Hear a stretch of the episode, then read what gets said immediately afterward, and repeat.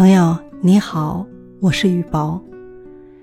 能够成功的人，往往并不是那些条件优越的聪明人，而是那些从不苛求条件、竭力创造条件的执着的人。伯迪是法国的一名记者，在一九九五年的时候。他突然心脏病发作，导致四肢瘫痪，而且丧失了说话的能力。被病魔袭击后的伯迪躺在医院的病床上，头脑清醒，但是全身的器官中只有左眼还可以活动。可是他并没有被病魔打倒，虽然口不能言。手不能写，他还是决心把自己在病倒前就开始构思的作品完成并出版。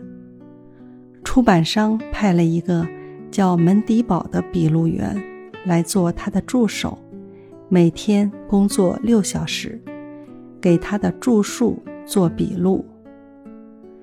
伯迪只会眨眼，所以他只有通过。眨动左眼与门迪堡来沟通，逐个字母、逐个字母的向门迪堡背出他的副稿，然后由门迪堡抄录出来。门迪堡每次都要按顺序把法语的常用字母读出来，让伯迪来选择。如果伯迪眨一次眼，就说明字母是正确的；如果是眨两次，则表示字母不对。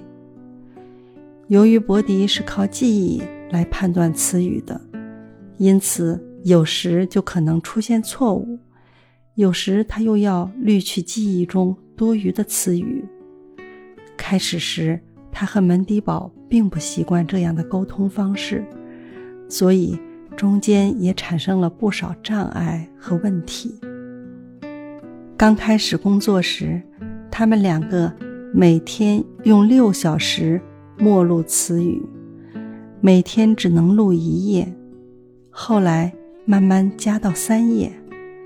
几个月之后，他们历经艰辛，终于完成了这部著作。据粗略估计，为了写这本书，伯迪共眨了左眼二十多万次。